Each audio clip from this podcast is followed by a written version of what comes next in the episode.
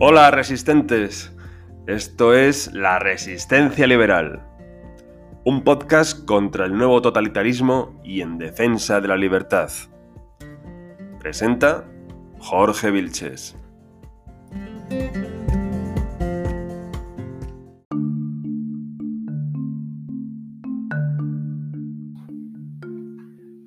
Bienvenidos resistentes. Hoy vamos a ver las últimas encuestas que han salido en cuanto a intención de voto, porque nos confirman el fracaso de todos.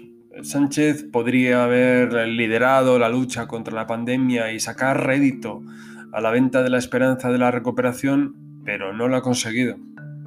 Una pegatina en la caja de vacunas no ha sido suficiente para rentabilizar la posición privilegiada de estar en el gobierno. Ahora bien, tampoco ha sacado rédito el Partido Popular.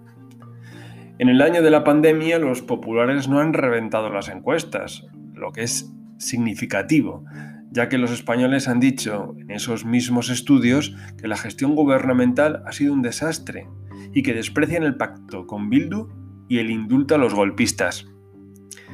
Quizá una de las claves fue que los socialistas atraparon desde marzo de 2020 al Partido Popular en el discurso del servicio al Estado de la unidad para salvar vidas.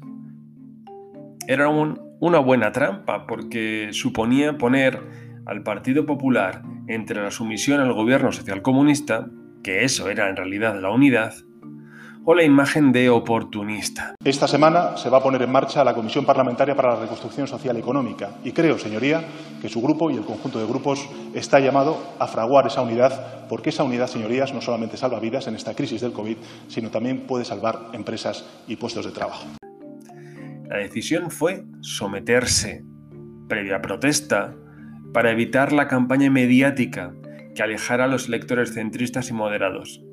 De ahí que haya subido cuatro puntos, lo que no está mal, pero es insuficiente.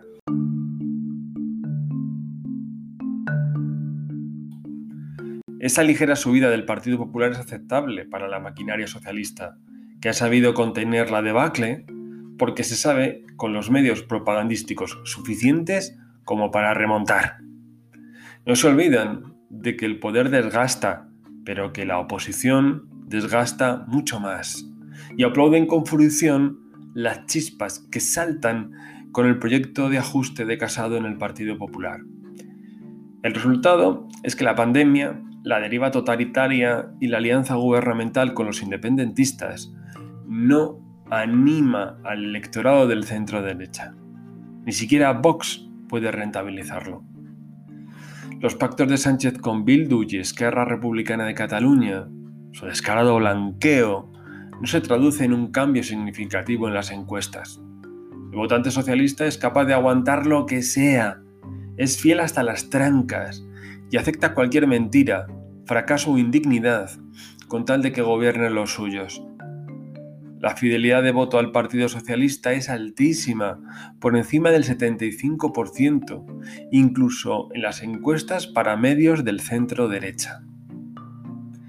La pandemización del PSOE y su acercamiento a los que quieren romper el orden constitucional ha comportado el rechazo de una parte pequeña del socialismo. De hecho, esos electores espantados por el sanchismo son la pieza codiciada por el Partido Popular y Ciudadanos. Son útiles para marcar el centrismo del proyecto de Casado, tanto como para que Arrimadas demuestre que su giro al centro izquierda es sincero. Este viaje de Ciudadanos tendrá mucho coste y necesitará tiempo. Tiene un suelo electoral aceptable, el 6%, pero se desangra a partes iguales en favor de PP, Vox y de la abstención. Presentarse como la calma de la tempestad es muy lírico, pero poco práctico por las dificultades que tiene para ser creíble. Su ambición de convertirse en el socio preferente del PSOE ha hecho que se deje de hablar de la derecha tripartita. A lo más que pueden aspirar es a convertirse en un grupo parlamentario diminuto que influya en alguna decisión del gobierno de turno.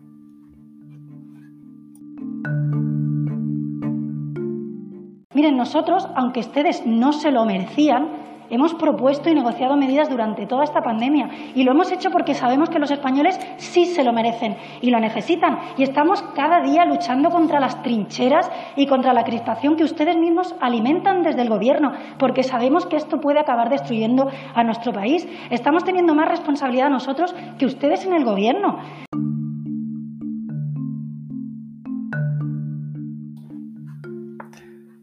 Hay algo en Vox que lo frena. ¿Que las encuestas los encuestados mienten? Puede ser, pero cualquier aseveración en este sentido es una cuestión de fe. El proyecto de sorpaso al Partido Popular no funciona, ni siquiera como la moción de censura de septiembre de 2020. Las encuestas indican que Casado acertó en su respuesta a Bascal y que éste no supo presentarse como el líder de la oposición al socialcomunismo. En noviembre de 2019, Vox obtuvo el 15% de los votos, que es el mismo porcentaje que indican ahora las encuestas. Los voxistas van a intentar en Cataluña el sorpaso, una vez más. Parece su única obsesión. Esto se nota y les resta credibilidad. En esas elecciones, las catalanas, quedará sentada la coalición Frankenstein porque el poder se va a jugar entre Esquerra Republicana de Cataluña, el PSC y los podemitas catalanes. Formarán un gobierno de progreso para iniciar una nueva era tras una década de estancamiento. Querrán vender que es el momento de lo social, mientras el independentismo protagonizada por Esquerra Republicana de Cataluña lavará su imagen de haber, por haber derrochado dinero y tiempo para una secesión todavía no madura. Por eso Sánchez ha elegido a Salvador Illa como candidato, lo que dice mucho del electorado de izquierdas en Cataluña. Los grupos políticos que componemos la mayoría parlamentaria que va a hacer realidad estos presupuestos tenemos un compromiso histórico.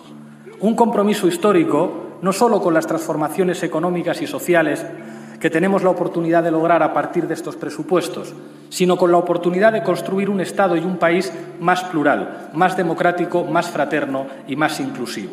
La oportunidad, en definitiva, de consolidar una mayoría que se parece mucho más a España y que está llamada a ser una mayoría no ya de unos presupuestos, sino de dirección de Estado, que haga avanzar a nuestra patria en una dirección progresista y que va a mantener a la derecha fuera del Gobierno durante muchos años.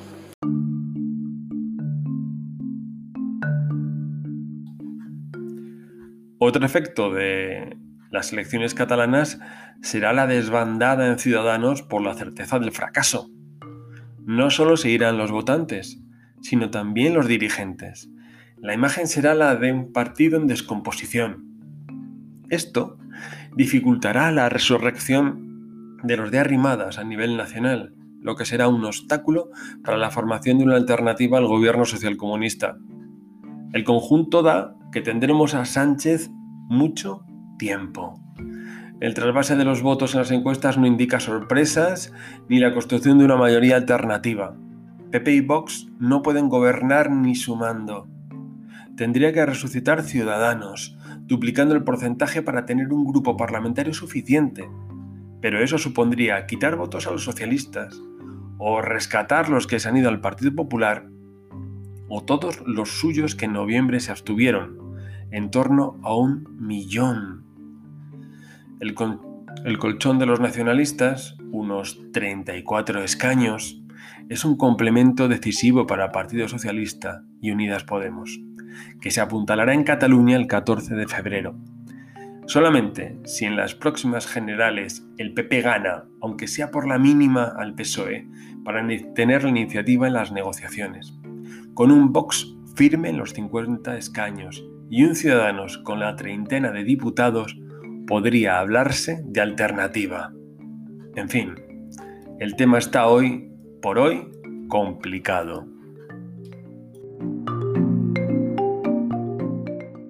Siento decirles señorías de la derecha, que van a tener gobierno socialcomunista para rato. Muchas gracias.